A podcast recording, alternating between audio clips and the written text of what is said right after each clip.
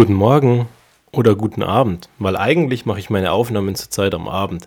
Ist was ganz anderes für mich. Nur mit Staffel 2 habe ich mir gedacht, ich muss mir ein bisschen Zeit einräumen, dass ich nicht irgendwo in der Walachei draußen stehe und meine Krankheitsgeschichte erzähle.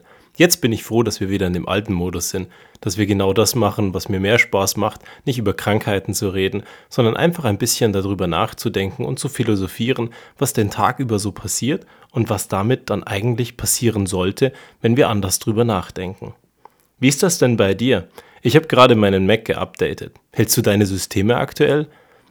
Anscheinend ist es ja eine der besten Methoden, oder ganz sicher eigentlich, dein System aktuell zu halten, um dich vor Angreifern zu schützen. Vor Viren, vor Trojanern, vor Hackern oder wer auch immer an deine Daten kommen möchte.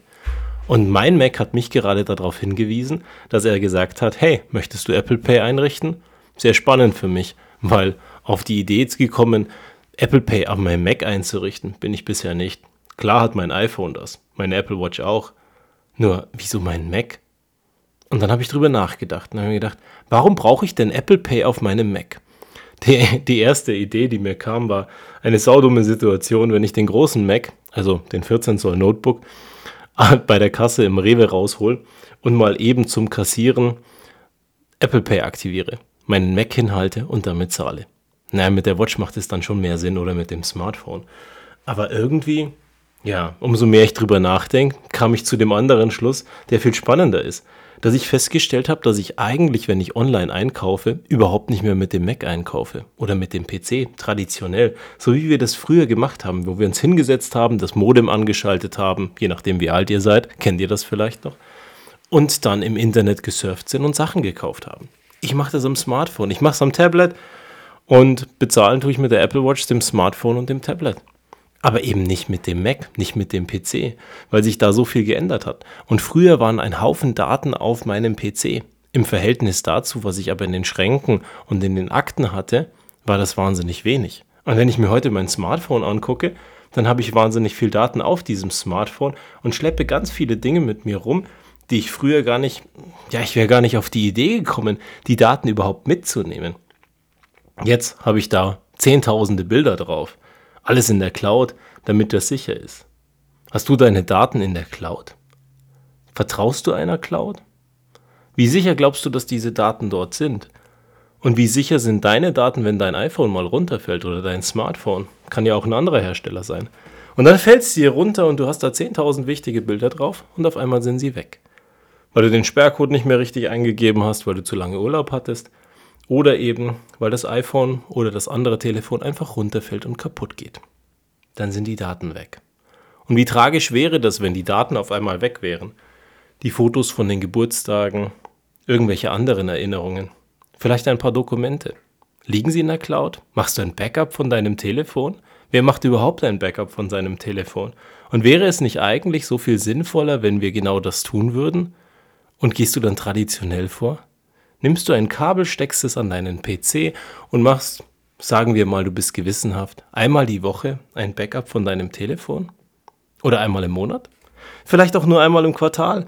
Und blöderweise hast du es dir wieder mal vorgenommen, dass du das tun musst und Zeit da tun musst. Und genau heute fällt es dir runter. Und die Daten sind weg.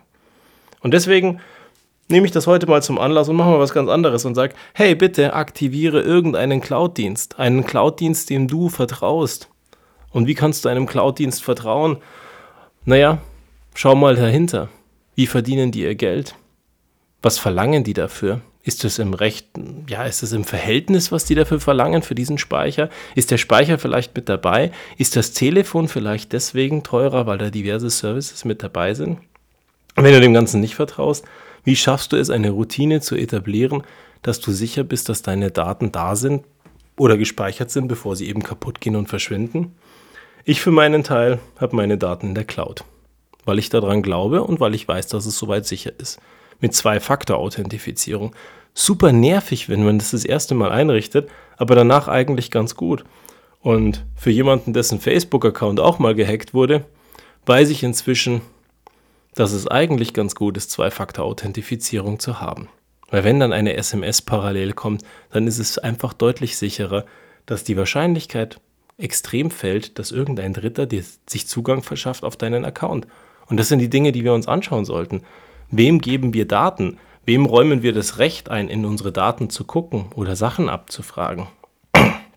Und naja, am Ende bin ich jemand, der ein iPhone benutzt. Und an einem Android würde das, was ich dir jetzt erzähle, ähnlich funktionieren, aber ich erkläre es dir heute für dein iOS. Im Internet findest du sicherlich auch Anleitungen dafür, wie du das auf deinem Android dann machst. Mach doch mal die Einstellungen von deinem Telefon auf. Und dann geh mal in diesen spannenden Punkt Datenschutz rein. Und in den Einstellungen im Bereich Datenschutz siehst du zum Beispiel, welche Apps auf deine Kontakte zugreifen können. Und wenn du dort auf Kontakte klickst, siehst du alle Apps. Und dann denk mal drüber nach, müssen die eigentlich auf meine Kontakte zugreifen? Oder zum Beispiel deine Kamera. Müssen diese Apps wirklich auf deine Kamera zugreifen? Und was heißt das? Sie dürfen auf deine Kamera zugreifen. Und dann gibt es auch diese Unterschiede beim Verwenden der App oder immer. Ich meine, bei der Kamera ist es glücklicherweise inzwischen so realisiert, dass es nur beim Verwenden der App passiert. Aber was heißt dann das konkret? Wenn du jetzt Instagram benutzt beispielsweise und dort primär nur Leuten folgst und selber nie was postest und wenn du postest, dann nicht auf deine Kamera zugreifen möchtest, weil du einen Schnappschuss machen möchtest, sondern weil du auf deine Fotos zugreifst. Warum braucht dein Instagram Zugriff auf deine, deine Kamera? Mach das doch bitte mal aus. Geh mal gewissenhaft in dich und geh mal diese Punkte dadurch. Welchen Apps hast du Rechte eingeräumt? Und das Tolle ist an diesen ganzen Geschichten, du richtest das einmal ein und dann bleibt das einfach dort, weil du dir nie Gedanken darüber machst. Und es wäre doch so viel schöner, wenn du einfach mal sagen würdest, hey, ich habe vielleicht mal einer App ein Recht gegeben. Aber heute gehe ich mal durch und schau mal, ob es vielleicht nicht sinnvoller wäre, einigen Apps die Rechte wieder zu entziehen. Und das andere, worum ich dich heute bitte, dass deine Daten nicht verloren gehen, wenn du in Einstellungen ganz oben auf deinen dein Profil gehst, deine Apple-ID, dann siehst du im zweiten Punkt, wenn du da drauf geklickt hast, iCloud. Und dort gibt es diesen Punkt iCloud Backup. Und den kannst du anmachen oder du kannst ihn auslassen. Aber dann mach dir Gedanken darüber, wie du anders deine Daten sicherst.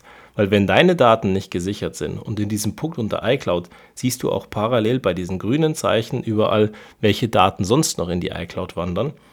Das sind alle die Daten, die einmal in der Nacht ein Backup bekommen. Und das Nachtbackup funktioniert übrigens nur dann, wenn dein iPhone auch WLAN hat. Also wenn du jetzt abends ins Bett gehst, den Strom, äh, den, nicht den Stromsparmodus, sondern den Flugmodus anmachst, das WLAN aus ist und das Ding am Laden hängt, bringt das Ganze überhaupt nichts, weil der macht nie ein Backup. Und deswegen brauchst du WLAN. Du kannst aber auch den Flugmodus anmachen und danach dein WLAN wieder anmachen. Und auf einmal funktioniert das alles. Und das ist dann eine ganz coole Geschichte, weil du jetzt Backups haben wirst. Und wenn dein iPhone dann runterfällt, dann kannst du dir ein neues besorgen und das Backup wieder einspielen und alle Daten sind wieder da. Und wenn dann doch mal ein Tablet dazu kommt, sind die Daten auf diesem Tablet auch und die wandern einfach mit dir mit. Und du bist auf der sicheren Seite, dass deine Sachen eben nicht weg sind, wenn sie dir runterfallen. Und dann denk mal drüber nach, was du auf deinem iPhone so alles mit dir rumschleppst. An Daten, an Informationen, welchen Apps du da drauf hast, welchen Anbietern du vertraust. Und stell dir auch mal ganz kritisch die Frage, wenn einer für seine App kein Geld verlangt, wie kann es dann sein, dass der jeden Tag seine Brötchen davon bezahlen kann? Dann muss der ja auf irgendeine Art und Weise Geld damit verdienen. Und wie kann er Geld damit verdienen? Indem er deine Daten verkauft. Und wenn du da ganz kritisch reinguckst, dann möchtest du vielleicht die ein oder andere App von irgendeinem chinesischen Anbieter oder von irgendeinem Dritten, den du gar nicht kennst, überhaupt nicht nutzen. Und deswegen heute mein Appell an dich, guck mal ganz kritisch in dein Telefon. Schau mal, was du da mit dir schleppst. Schau mal, ob das sein muss. Räum mal ein bisschen auf, mach mal ein paar Backups. Kümmer dich mal um deine Daten. Weil Chaos am Schreibtisch ist auch Chaos auf deinem Telefon. Und Chaos auf deinem Telefon kann genauso verhängnisvoll sein wie eine schlechte Ablage. Und deswegen schau mal genauer hin. Denk mal drüber nach und guck mal, was für Apps da drauf sind. Übrigens, bei den Apps ist es auch so, wenn du bei, dem, bei der App unten links einen kleinen blauen Punkt hast, heißt das, dass du diese App seit ihrem letzten Update kein einziges Mal aufgemacht hast. Wenn du das bei vielen Apps hast, kannst du mal drüber nachdenken, ob du die Apps vielleicht runterlöschen möchtest. Und am Ende schleppen wir zig Applikationen mit uns jeden Tag mit, mit uns mit, die wir wahrscheinlich gar nicht bräuchten. Ich habe hier so eine Endlosliste gefühlt, ich glaube von über 300 Applikationen. Ganz viele davon brauche ich, zwar nicht täglich, aber zumindest mal in der Woche oder im Monat. Viele von ihnen habe ich inzwischen aber auch gelöscht. Ein bisschen aufräumen schadet dort wirklich nicht. Also denken wir mal drüber nach, wem wir unsere Daten geben und wem wir unsere Daten und Informationen anvertrauen. Und vor allem auch, ob wir die letzte Zeit mal eine Sicherung von den Sachen gemacht haben, die uns wirklich wichtig sind. Bis zum nächsten Mal.